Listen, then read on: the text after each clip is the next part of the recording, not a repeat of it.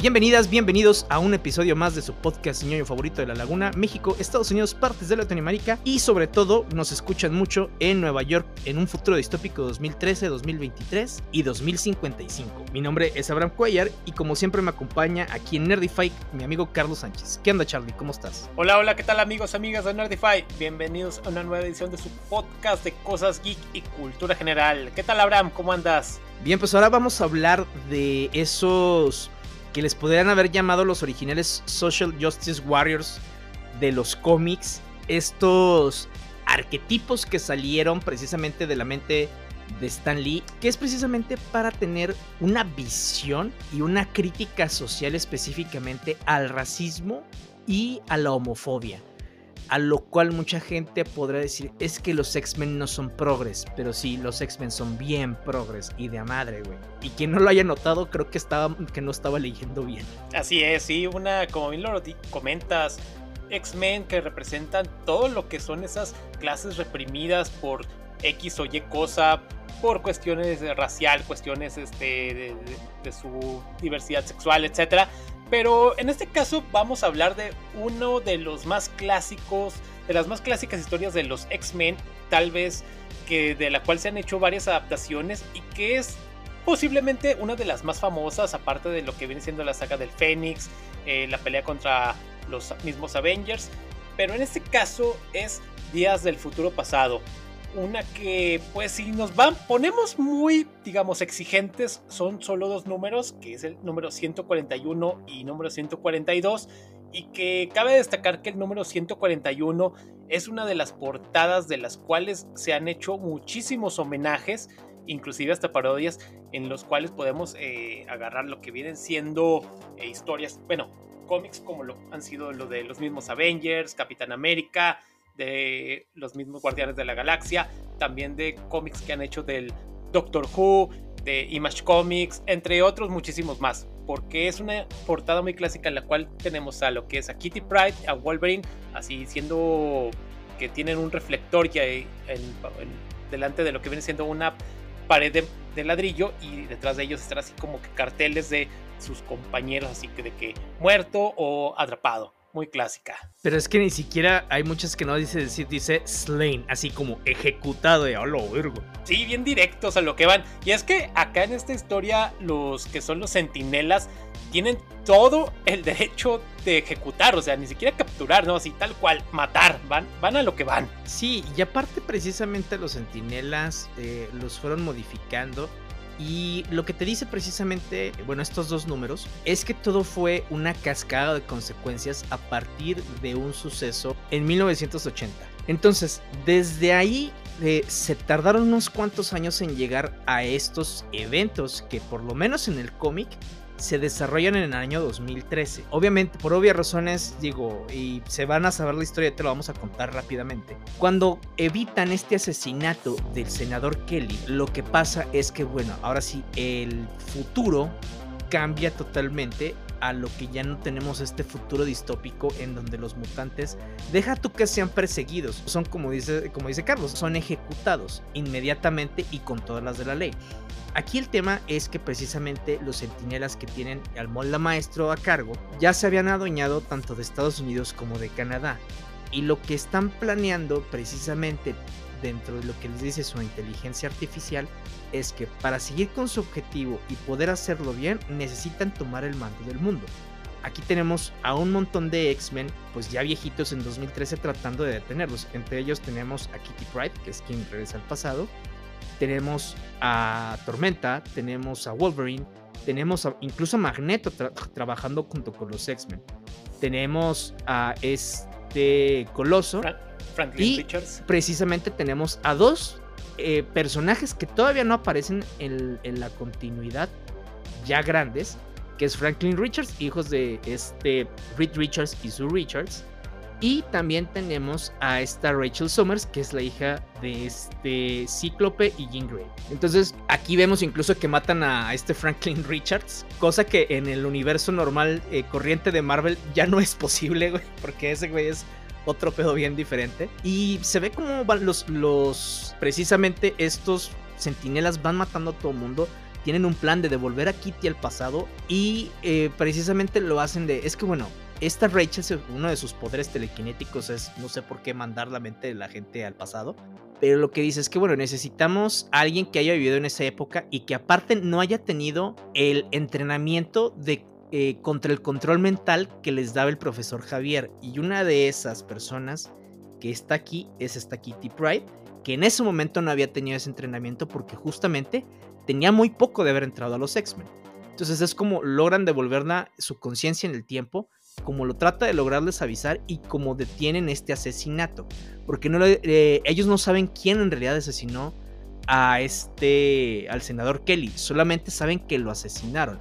Entonces, Kitty lo que hace precisamente es tratar de proteger al senador más allá de ayudarle a sus amigos cuando llegan precisamente los vergazos. Así es, sí, Kitty Pride que tenía básicamente un año de haber entrado al mundo de los, de los cómics, porque ella inicia en lo que es 1979 en el número 129 de Uncanny X-Men, y de ahí para el real, o sea, se volvió un personaje que es base de la agrupación, inclusive ha sido eh, líder en algún momento del equipo y que tiene un gran fandom junto con su eh, compañerito, su mascota Lockheed, este dragoncillo que obtiene ahí en alguna parte del espacio.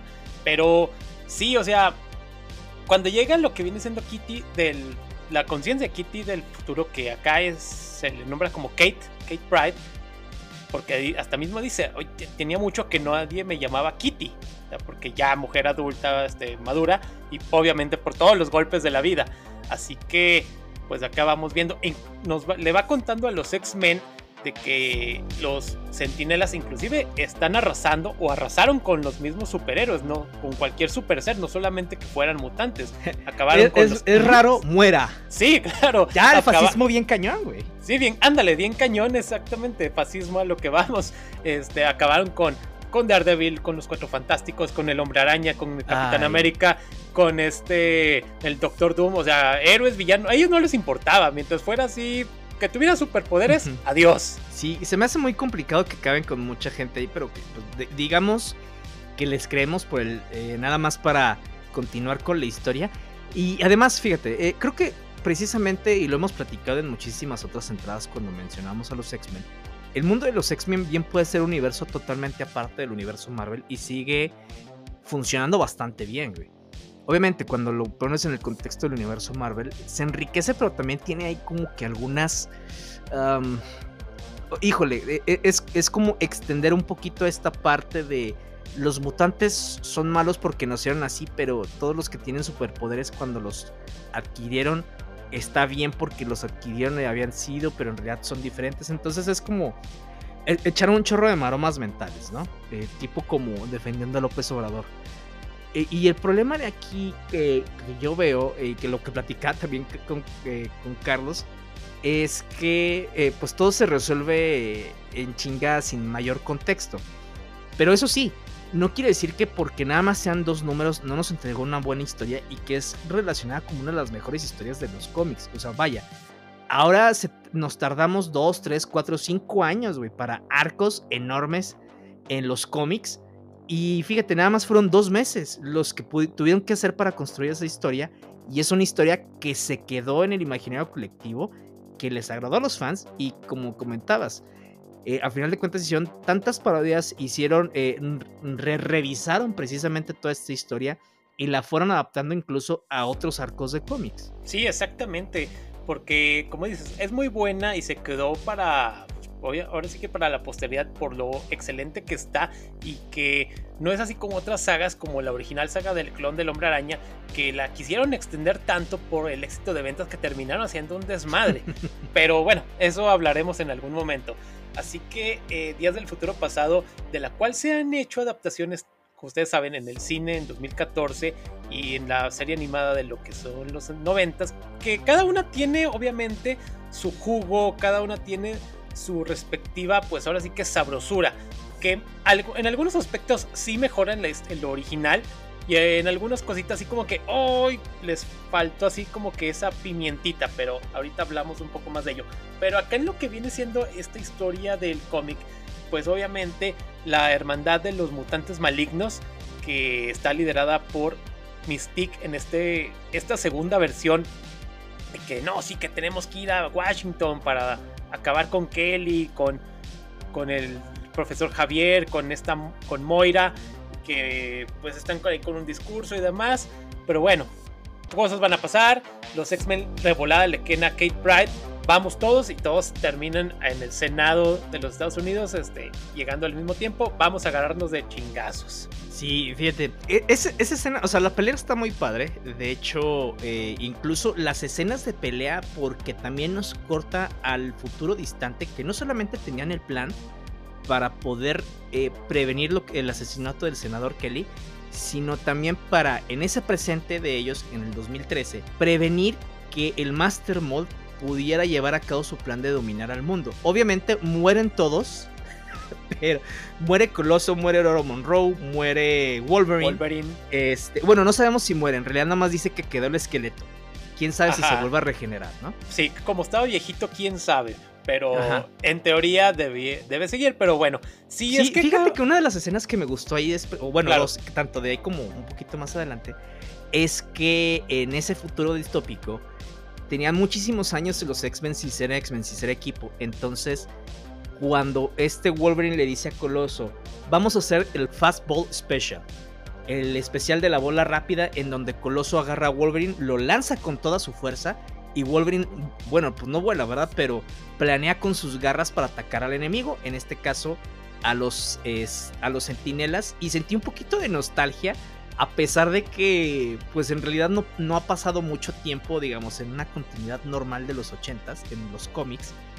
Este, pero se vio bien, o sea, como de hace mucho que no hacíamos esto, o sea, como viejos amigos, viejos eh, camaradas en armas volvamos a hacer lo mismo. La primera le sale bien, la segunda le sale desastroso porque pues Wolverine bye.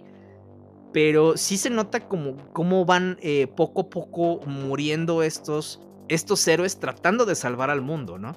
No sabemos al final de cuentas si murieron esta Rachel Summers ni Kitty Pride eh, ya grandes, porque precisamente se corta ahí, se corta esa escena Tal vez infieren un poquito más a que sí fallecieron, pero al final de cuentas ya no importaba porque ya habían cambiado todo el pasado. Bueno, el presente de los ochentas, pues. Sí, así es. Y es que acá como mencionas, ellos quieren llegar a lo que viene siendo el edificio Baxter, que los sentinelas, el Master Mold, lo tienen ahorita así como base, porque gracias a la tecnología de los cuatro fantásticos, así que pues qué mejor. Así que al llegar ahí, pues quieren meterse ahí a este edificio, quieren provocar, no sé, un cortocircuito, qué sé yo, y es donde viene todo el desastre, que los terminan eliminando uno por uno. Así que las historias paralelamente empiezan a ocurrir. Y acá en lo que viene siendo en la pelea que este nuevo equipo de la hermandad de los mutantes malignos, o sea, ¿cómo quieres que te tomen en serio si te, le pones maligno a tu grupo? O sea, creo que no se me hace muy lógico. Somos un grupo de liberación, pero somos malos. sí, es, o sea, no, creo que no, no, no funciona así. Así que esta nueva agrupación que tiene básicamente, pues, a los, casi los mismos de siempre, a, a Blob, Pyro, Avalanche y una que considera amiga Mystique, que viene siendo Destiny, que tiene, es una mutante ciega que tiene poderes así telequinéticos, algo así. Así que, pues ellos son los que andan encargados de querer asesinar al senador Kelly. Y cosa curiosa, porque en lo que es en la serie animada, el que toman como responsable es a Gambito.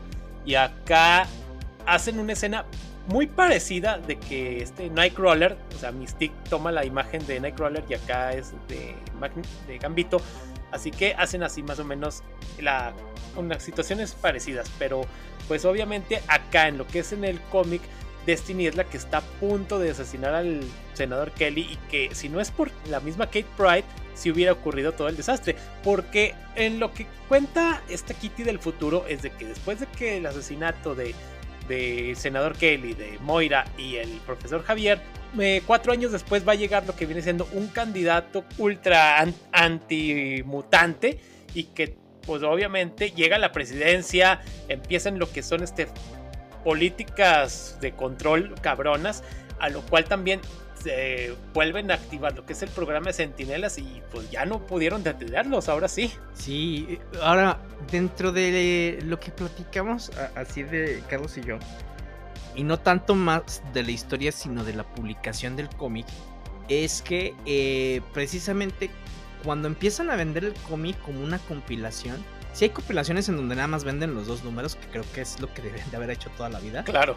Pero ahora, por ejemplo, las compilaciones que encontramos en el mercado, ya sea el americano o, el mexicano, eh, nos avientan un chingo de, números que no tienen nada que ver con la historia.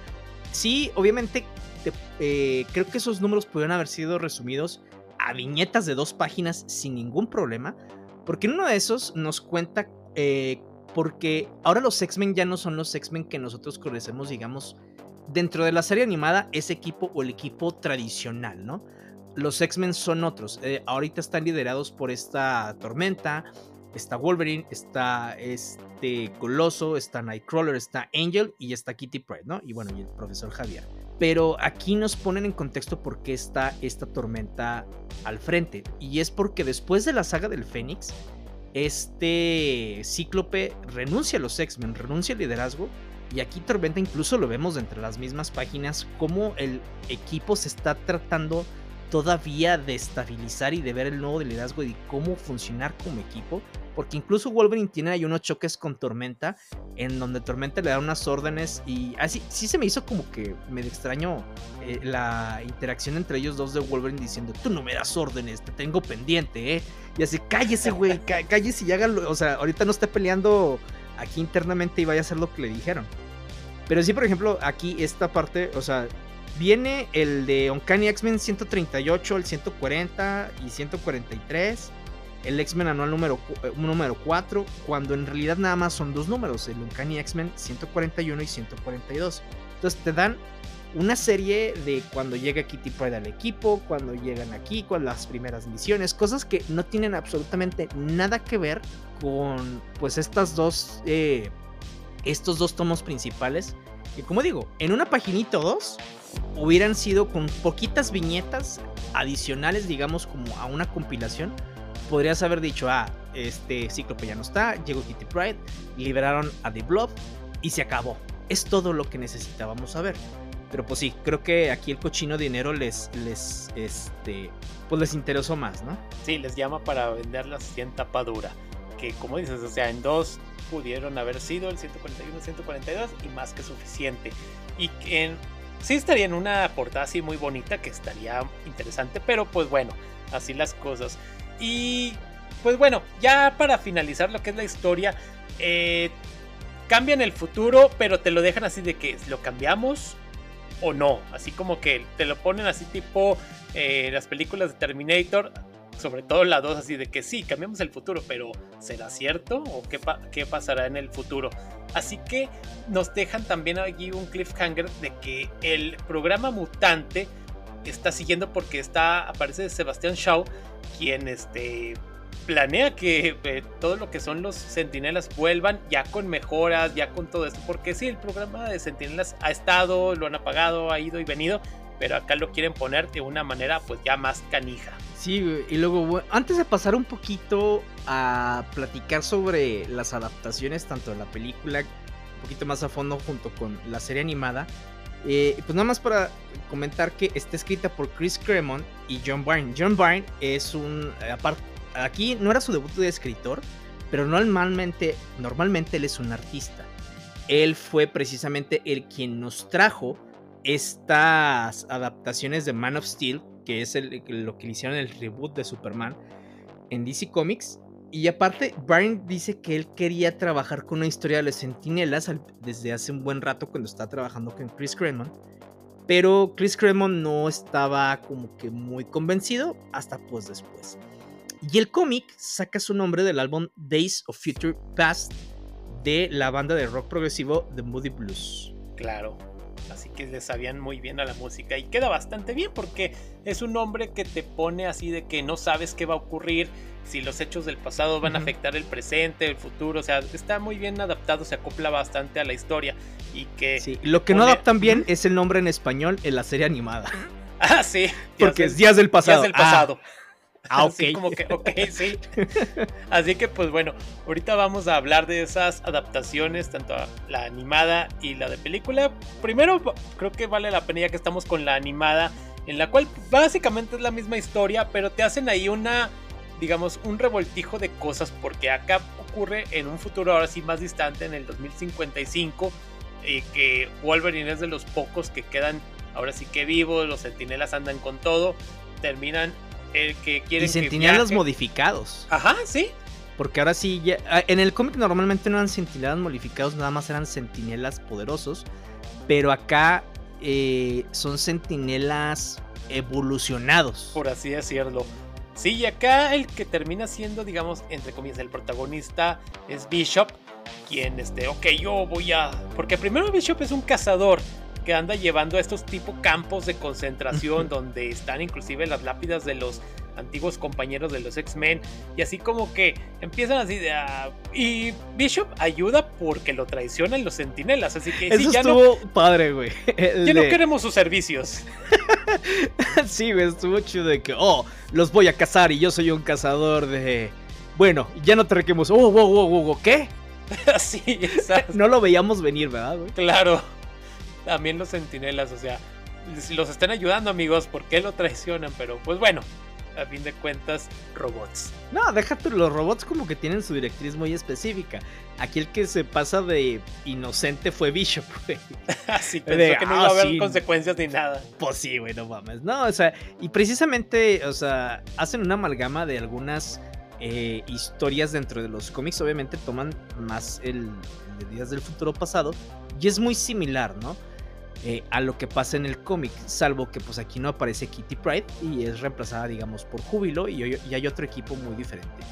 Pero aparte de esto, eh, aquí no hay un viaje en el tiempo de la conciencia. Aquí sí hay una máquina del tiempo, güey, que, es funcional, pero que nada más funciona con un este brazalete y que pues aparte tampoco está como que muy padre porque viajas en el tiempo pero al cuate se le olvida específicamente a qué va y las y después cuando empieza a acordarse a qué va se le olvidan los detalles específicos que tiene que seguir, Entonces es como de ah, digo, es básicamente nada más para hacer un poquito de tensión dentro de la trama, que tampoco dura muchísimo la tensión, nomás como 5 segundos y se acabó. Así es, sí, porque llega, oh, ¿qué tengo que hacer? ¿A qué venía? Ah, son los X-Men, ellos fueron los responsables. Tengo... Son los malos, sí. Sí, te lo pones así de que, ok, ellos son los responsables, pero bueno, y ya hasta que llega lo que es Gambito, y tú, tú eres el culpable, y lo quiere matar, que utiliza una pistola que avienta unos rayos láser, pero que nada más así como que los arroja, o sea, no, los, no les hace mayor daño, no sé si estén programadas de cierto modo de así aturdidor. Caricaturas de los noventas en donde nadie moría con los láseres. Claro, sí, y que no podías utilizar balas y tenían que ser láseres. Se vio en muchas caricaturas. Ya sé. Pero, pues bueno, acá te ponen de que tienen que convivir, lo que sí, nosotros vamos a ir a Washington, ustedes quédense, eh, Guepardo, como le llamaban, Guepardo, o acá a Bishop, que era Alfil y Gambito. Sí, cuando, queríamos castellanizar, latinizar. todos los nombres. Digo, hay unos que sí se quedaron ya para la posteridad, hay otros que de plano pues no pudieron agarrar, por ejemplo, el de Guepardo de plano sí, no, y creo que se queda Wolverine. Cíclope, Tormenta, Júbilo, bueno, Titania creo que sí también cambió, ya nada más es Rogue, Magneto. Bueno, pues Magneto en realidad no es como que. Es, Nightcrawler decía nocturno. Sí, no. O rondador nocturno, creo que también le nombraba así tal cual. Sí, no, hay unos que sí se tuvieron que cambiar de plano ya a su nombre original en inglés. Y hay otros que se quedan para la posteridad, ya en español, ¿no? Lo mismo pasaba con algunas cosas de Batman, a pesar de que ahora digan The Joker, para mí es el pasado y me vale. sí, sí, unos que sí se quedaron. Así que pues bueno, acá te la ponen también de que sí, cambiamos el futuro y solamente se ven lo que son. Y si no, lo volveremos a, intentar porque se queda ahí lo que es el esqueleto de Adamantium de Wolverine así como en una tipo ahí este cámara de recuperación. Sí, y luego otra de las cosas, digo también, a diferencia de, del cómic, es que la serie adapta como los cómics, digo más bien, la serie adapta muchísimas historias de los cómics, pero la serie tiene su propia continuidad. Entonces, de un capítulo, todos los capítulos tienen una secuencia. Entonces aquí las consecuencias del capítulo anterior a esta, a, Días del Futuro Pasado, tienen consecuencias aquí. Y las consecuencias de estos dos capítulos tienen consecuencias en los, en los consiguientes. Entonces es una historia bastante lineal Que digo, no está mal para una serie de televisión, la neta. Sí, estaba bien. Y que en su momento esa serie eh, todo el mundo la veía, todos los que estábamos ahí metidos en lo que es este mundo del cómic. Ah, los X-Men, los X-Men, que las daba, creo que era Azteca 7 en su momento. Fox Kids. Sí, bueno, sí, original de Fox Kids, pero aquí en este México era Azteca 7. Así que estaba muy interesante. Los sábados. Sí, ah, sábados de flojera con caricaturas. ya sé. Sí, y luego bueno. dentro, por ejemplo, ahora la película, que creo que es la que Obviamente no lo adoptó tan fielmente al cómic, porque pues no. Pero creo que lo, que sí fue fiel al cómic es precisamente los temas y no la historia como tal, pero sí específicamente esos pasos de la historia hacia donde te llevaban, ¿no? A mí lo único que se me hace que adolecen las películas de, los X-Men de Brian Singer es el tratar de sobreexplotar la, la imagen de Jennifer Lawrence. En donde de, o sea, a ver, Mystique sí es un personaje importante, pero no así de importante ni central, güey. Este, y, ni siquiera es ese personaje, güey. O sea, Mystique es, no es mala, pues, como al 100%. Es un personaje gris, más oscuro que gris. Pero acá tratando de ser 100% buena. Por ser Jennifer Lawrence, es como que. Ay, güey. no me gustó. Eso fue lo único que no me gustó. Exactamente, fue lo único que no me gustó. Porque además te van dando la lógica de por qué se van dando las cosas, a excepción de por qué Kitty Pryde puede, puede mandar la mente a la gente al pasado, pero. Claro. Eso es lo único que no tiene lógica, güey. Dentro de un mundo normal de poderes de los mutantes. Y de ahí en más está chido, güey. Sí, está muy. La, película está muy padre porque. Te pone en el futuro como eh, que viene siendo 2023 en la película acá los este, sentinelas que han cambiado y que se adaptan al poder de los mutantes y cómo se van a pues, si, si es un mutante que avienta fuego se adaptan a ese poder para eliminarlo de una manera pues ahora sí que muy son muy crueles realmente. Sí las muertes sí están cañonas. Sí este y justo cuando al momento antes de que manden a Kitty empiecen a arrasar con todo lo que queda del del equipo, eh, que tiene unas escenas muy interesantes, sobre todo lo que viene siendo, ustedes recuerdan, recordarán lo que es la de Evan Peters como Quicksilver cuando anda corriendo súper rápido que todo se va así deteniendo. Esa escena que está en el cine se veía muy genial. Sí, fíjate, de esas escenas en donde, bueno, entiendo que no es Marvel Marvel como el universo del el MCU, pero en donde Marvel le gana otra vez la jugada a DC en pues básicamente lo que DC creó, güey, popularizó el viaje de la, super, de la supervelocidad. Ha hecho escenas con dos, con dos películas, tiene escenas icónicas de lo que es la supervelocidad. Mm, eh, una dos películas de Marvel, más que una película de DC con Flash y una cantidad enorme de capítulos de The CW. Entonces es como de, qué mal pedo. sí, ya sé. Y que acá en la película también cuenta con lo que viene siendo con Peter Dinklage, que lo conocerán por la serie de Game of Thrones como, Tyrion Lannister y que es el ahora sí que es el responsable de crear todo, todo lo que son los los sentinelas que a la postre van a causar todo el desmadre.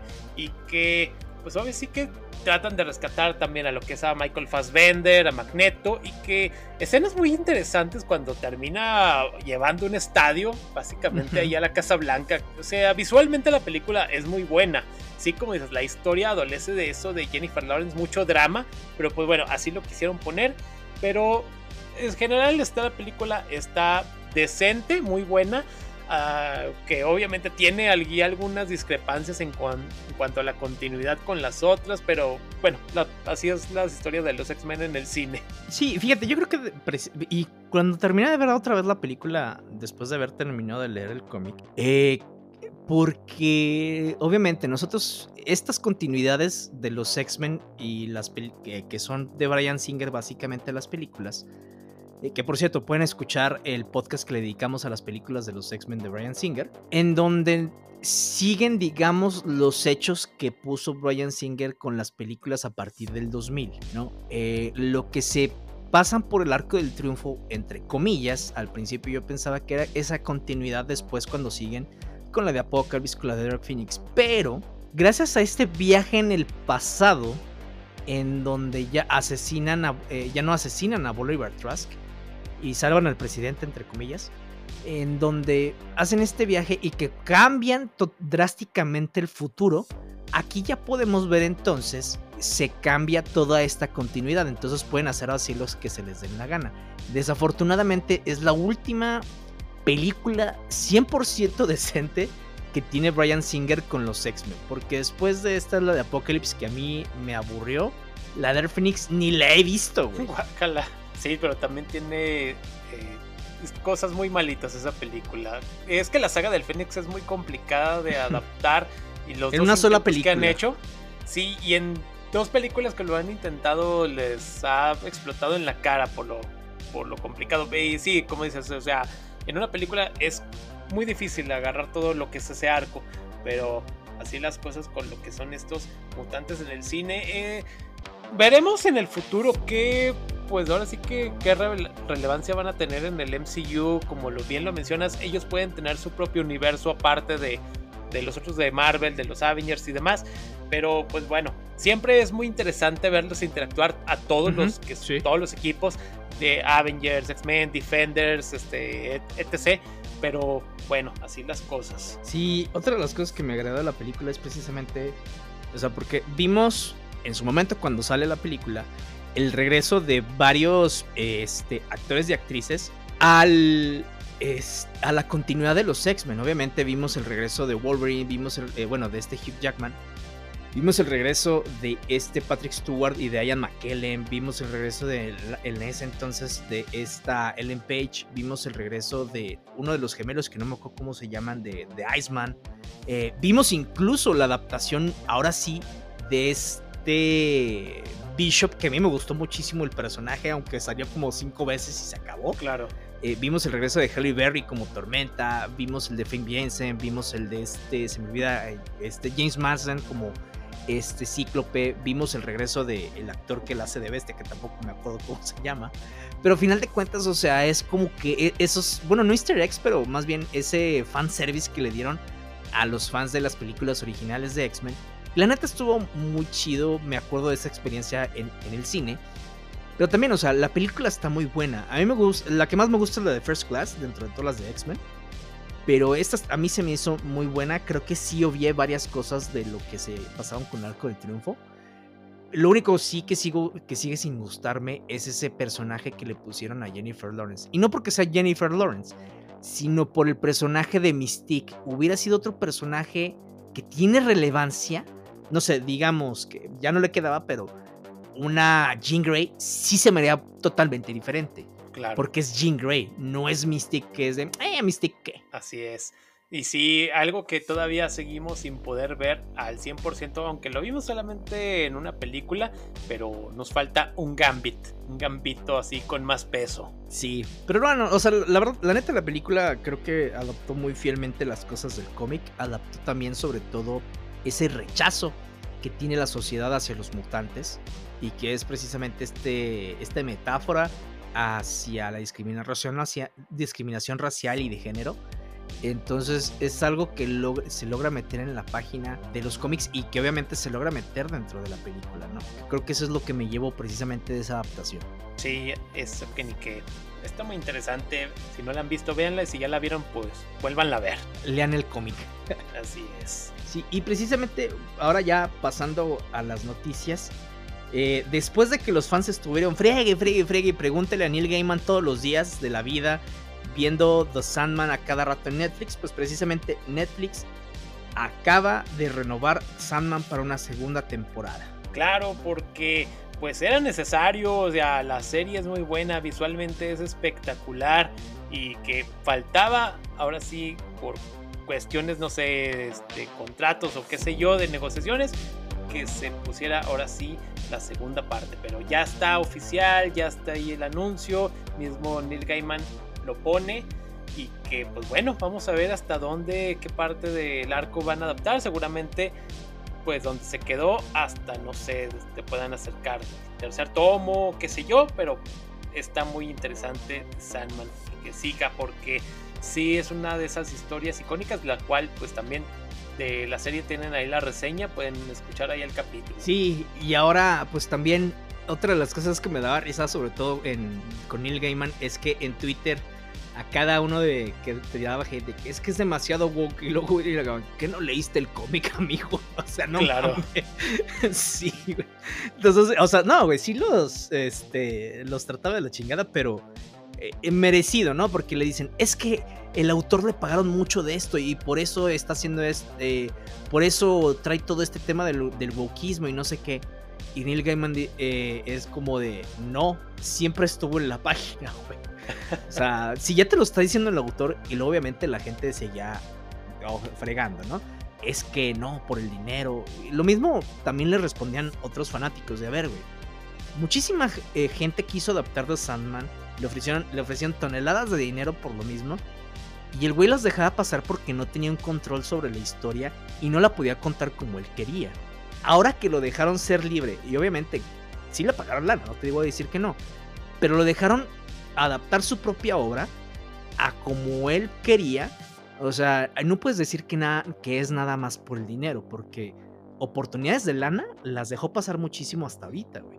Y no es por la lana, es porque le dieron precisamente esa libertad creativa. Así es, así que pues está muy bien. Creo que hace, ahorita unado a esto, creo que hace unos días también este eh, George R. Martin algo hizo, de, se quejó algo al respecto, si no me equivoco, con la de House of Dragon. Ya no le di mayor, este, eh, ya no me puse a indagar un poco más de la, sobre la nota, pero vi que algo se quejó de que estaban haciendo lo que querían con la historia. Pero luego, bueno, no, luego la. Bueno, yo lo que había visto no era que se estaba quejando, porque, porque a final de cuentas el cuate incluso tiene más input aquí que en la de Game of Thrones. La que se estaba quejando fue una de las coescritoras de El mundo de hielo y fuego de George R. R. Martin. O sea, e, ese es un libro en específico que es como que todo el lore, ¿no? Y, estas, y esta persona, aparte, fue de las fundadoras de Wiki of Ice and Fire. Y se estaba quejando de que precisamente de eso, que estaban haciendo lo que querían con la historia, sobre todo con el tema racial. Eh, nada más que ya, ya metiéndose un poquito más, la, la chava sí es medio supremacista blanca, entonces Claro. es como que, ah, ok. Y la Ya gente tienen sí se está eh, tratando de distanciar un poquito de ahí.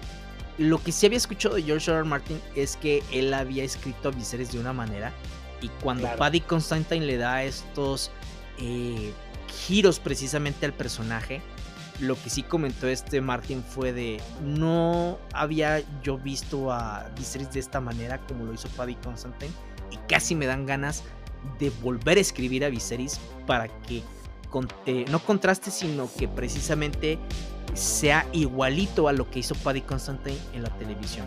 A lo que todo el mundo le dijo, güey, tú cállate y sigue escribiendo Los vientos de invierno, güey. Usted sigue con su historia. sí, güey. No se vaya para atrás otra vez, mijo. ya sé. Bueno, bueno, así, así las cosas. Eh, también este, pues ya está confirmado.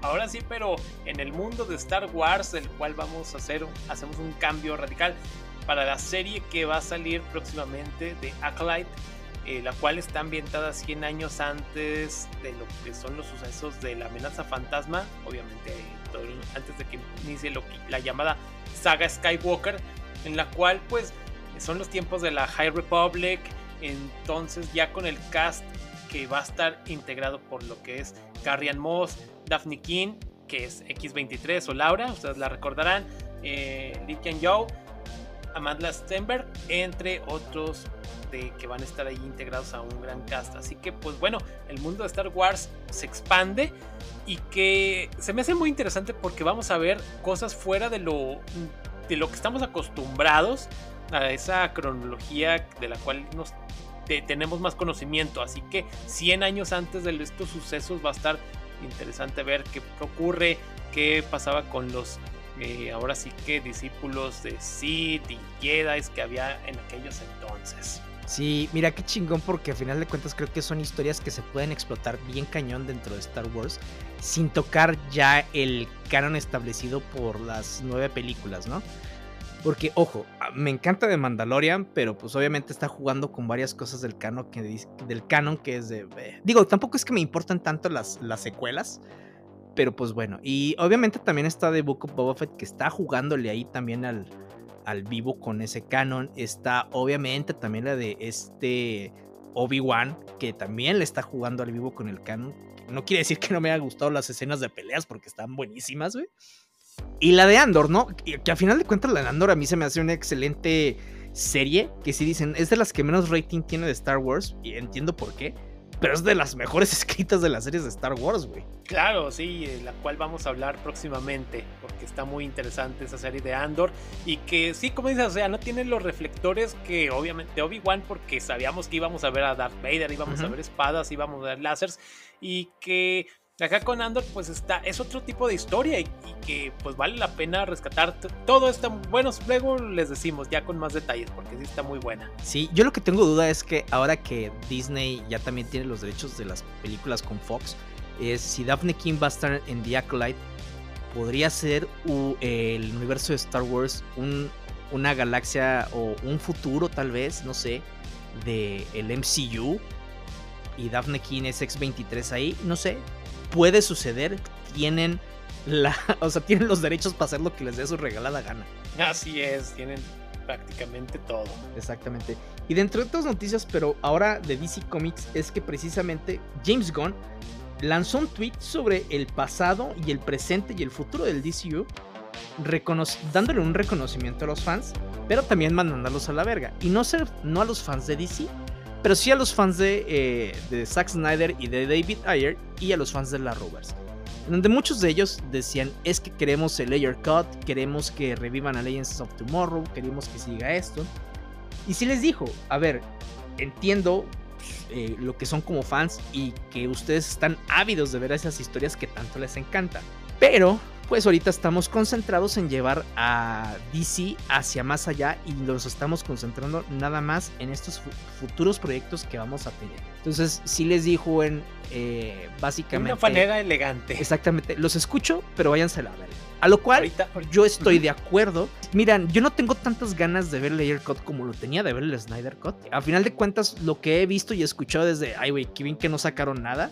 Y mejor si no hubieran sacado ninguna de Suicide Squad en ese momento. Y de Legends of Tomorrow y todo el tema de la Robert, ya también ya que muera, por favor. Entonces ya, o sea, vamos a concentrarnos en lo que sigue de DC, güey. O sea, e, estarnos yendo a cada rato a revisar cosas y revivir cosas es como de, si está padre, siempre, siempre y cuando sigas avanzando, pero hasta ahorita no habíamos tenido avance. Además también este, confirman de que están siguen en la posición de que estamos de acuerdo en haber cancelado la película de Batgirl. Ay, no dan paso para atrás. Sí, bueno, y aunque no quisieran estar de acuerdo, al final de cuentas ya la habían cancelado y ya habían metido ese incentivo fiscal, entonces pues sí ya no hay ya no hay vuelta atrás, güey. Ya no había vuelta atrás, este, pero al final de cuentas está bien, mira, ya que que hagan lo que tengan que hacer.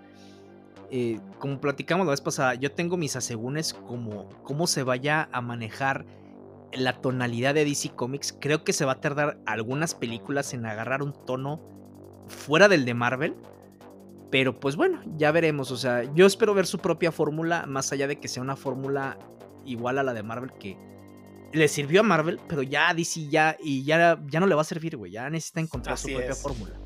Ándale, eso que ni qué. Sí, ahorita volviendo rápido a Batgirl, estoy seguro que les va a pasar como en los noventas la película de los cuatro fantásticos que la quisieron borrar, pero alguien la rescató y ahí la puedes ver en YouTube de una manera remasterizada. Así que estoy, estoy seguro que en algún momento alguien va a sacar, tiene su copia de Batgirl y va a esperarse un tiempo para que esté disponible. Sí, esa historia está bien culera. O sea, bueno, está bien interesante porque, ah, qué mamones. Qué mamones, realmente.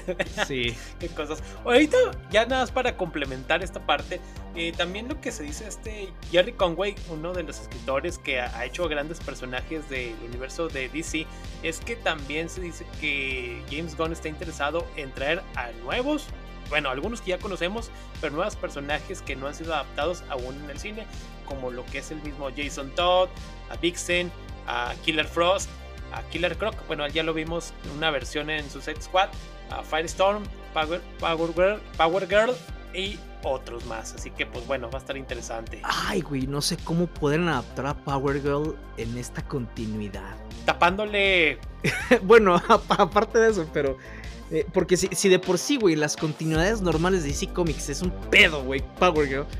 Ahora acá no, no, no tengo idea. Me, me, interesa muchísimo ver a Firestorm, pero me interesa ver la, la, dupla de este... Y a mí lo que me interesa ver es la, no la clásica alineación de, de este Firestorm, sino la más reciente que es con este Ronnie Raymond, y Jason Rush. A mí se me hace una amalgama, amalgama bastante interesante. Lo que había visto de los cómics después de Brightest Day con, este, con estos dos personajes se me hacía súper interesante y me encantaría verlo en películas. Además, siento que incluso, no en todos los cómics, pero en varios cómics, eh, han mal utilizado a Firestar porque el cabrón es bastante poderoso. No a nivel de Superman, obviamente, pero muy, muy, muy poderoso.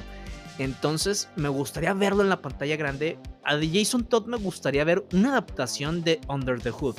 Creo que es una adaptación que está complicada. Digo, puedo morderme la, eh, la boca, se me puede hacer chicharrón a final de cuentas, pero creo que es una de esas arcos que es complicado que eches a perder. Porque el arco está muy sentimental, la verdad, en los cómics. Y la adaptación que hicieron animada está excelente. Entonces creo que es algo que puedan hacer sin problemas. Y por favor, si van a meter a este Red Hood, a Jason Todd, por favor, por favor, metan a Nightwing. Ya quiero ver a Nightwing en el universo de DC. Pero no solamente en Titans, que está muy chida. Pero lo quiero ver en las películas. Y un buen Nightwing. Quiero ver a ese Dick Grayson haciendo bromas, pateando traseros, inspirando a los otros héroes y ser esa no antítesis de Batman, pero ser ese complemento de Batman en donde puede agarrar el manto, pero también todas las demás personas del DCU confían en él. Claro. Entonces, sí quiero ver a, ese, a, Dick Grayson. Dick Grayson y que también esté bien macizo. Usted me entiende. Exactamente, güey. Estúpido sensual Nightwing. también otras noticias de DC Comics, pero no de las tan buenas, es que acaba de fallecer precisamente este miércoles 9 de noviembre el artista español Carlos Pacheco, que fue también dibujante tanto de DC como de Marvel. Eh, dentro de DC, uno de los que más recuerdo que platicaba con Carlos, dije, es que yo no me acuerdo de su nombre y no me acuerdo que en DC haya participado en, el de Final Crisis. Pero sí, ciertamente participó en, el número 6 y 8 de Final Crisis porque J.G. Jones, que era el, el artista principal, estaba tardando un poco, entonces llegaron un ejército de artistas ayudar. Dentro de ellos fue Carlos Pacheco, que también ayudaba para estas eh, portadas de Marvel, eh, las adaptaciones de Planeta de Agostini en España. Entonces, pues bueno, falleció. Había sido diagnosticado anteriormente con esclerosis lateral amiotrópica y pues bueno, ya a final de cuentas falleció este miércoles, de hecho en su natal España, en la ciudad de nacimiento bueno, en donde vivía, declararon un duelo de dos días. Wow, impacto ahí en la, pues en la gente, en la sociedad. Y bueno, y HBO pues también canceló otra vez. Bueno, el HBO, no HBO Max, que son dos entidades diferentes aunque tengan casi el mismo nombre. HBO cancela Westworld. Su última fue la cuarta temporada. Westworld es una adaptación en formato de serie que era precisamente eh, de dos películas que era Westworld y Future World por ahí de los 60, 70, si mal no recuerdo. Y al final de cuentas era eh, un mundo en donde los androides ya tenían conciencia propia y parecían básicamente humanos y Westworld era un parque de diversiones en donde la gente iba, muy, con mucho dinero, iba a pues recrear algunas aventuras. Lo más sano es recrear aventuras del viejo oeste o de los samuráis y de otras más. Y lo más insano que sí hacían muchos era violar, matar y salirse con la suya. Pero como eran androides, todo estaba bien. Y bueno, la primera temporada sí, sí, la vi, está muy interesante, está muy chingona. La segunda la dejé creo que a los dos, tres capítulos porque me empezó a aburrir. Dije, al rato la retomo, pero a final de cuentas eh, había escuchado después, digo, como en muchas partes y opiniones, ¿no? Son diversas, que ya no están tan buenas, que la única buena fue la primera temporada, que si la cuarta temporada apenas es la que se está poniendo mejor, o sea, X. Pero pues bueno, ya no se va a terminar, entonces pues tal vez ya no la vuelva a retomar. Pero la verdad es que lo que yo vi de la primera temporada es que sí está muy, muy buena. Así es. Así que pues bueno, otro proyecto que se va. sí. Bueno, veremos qué pasa en el futuro con otros proyectos que la reemplacen. Porque sí, esas series que terminan, termina el, cierta parte del fandom así llorando de que por qué la cancelan, como me pasó conmigo con Flash, Flash Forward. como, todo mundo con Firefly que no la he visto, pero planeo verla en algún momento de la vida. Pero otra serie que sí regresa, incluso ya tenemos el título de la, del primer episodio de la temporada 5, es The Stranger Things y se titulará The Crawl. Stranger Things no la vamos a ver hasta 2024. Entonces, pues bueno, ya tenemos que esperarnos un poquito más. Por lo pronto ya nos dieron así una mirada previa a cómo se va a llamar el primer episodio, que tampoco nos dice mucho, o nos puede decir bastante si son gente que se pone a aterrizar bien cañón. Claro, sí, este, me acuerdo que ese anuncio lo sacaron el día 6, que es el llamado Stranger Things Day, que es cuando en la serie todo empieza a ocurrir todos los acontecimientos allá en Hopkins. Y vamos a ver el regreso de Mibby, de la señora Millie Bobby Brown. Sí. A, a. Oye, güey, que cómo le han tirado. O sea, no, no, es hate, porque nadie le está haciendo hate, o sea, es buena actriz. Pero cómo le han tirado, cómo le han hecho bullying con el tema de la edad, porque, pues, dice, güey, o sea, tiene creo que apenas 18 años o algo así, no me acuerdo. O sea, es joven, la neta. Pero dicen, güey, se ve bien, se ve bien grande, o sea, y lo ponían, por ejemplo, en esta alfombra roja de Enola Holmes con sus otras eh, similes actrices, eh, pero obviamente ya grandes o más grandes, y decían, no mames, güey, Millie Bobby Brown se parece la más grande de ahí. Claro, es que sí, no le ayudan lo que son todos los eh, encargados de vestuario y maquillaje, la hacen ver mayor. Eh, también hay una entrevista donde parece la reina del sur, o sea, parece ya de más de 40 años, o la más juvenil o qué sé yo, pero sí se ve mayor como la le ponen así este vestidos y demás. Sí, mira, independientemente de cómo, de si le ayudan o no los, los de la historia, que yo también creo que no le ayudan a que se vea, pues digo, no tan mayor, es que sí sepa, o sea, de hecho, me da risa porque no de Henry Cavill y su prima la mayor. O sea, a la madre, güey, o sea, fíjate, Henry Cavill ya va por los, o sea, tiene treinta y tantos, le falta poco para los 40 y Millie Bobby Brown, obviamente, si ya empiezas a verlo detenidamente, sí se ve más joven. Pero así, así, o sea, de vistazo rápido parecen de la edad. Claro. Digo, lo único que le ayuda a Henry, que le ayudaba a Henry Cavill a verse más mayor es este, que ya tenía las entradas bastante pronunciadas y se veía en algunas películas de Superman. Ahora en, su aparición en Black Adam pudieron arreglarle el cabello para que no se viera tan, tan viejón, tan calvo. Así es, sí, sería si no parecería el de Nicolas Cage. ya sé.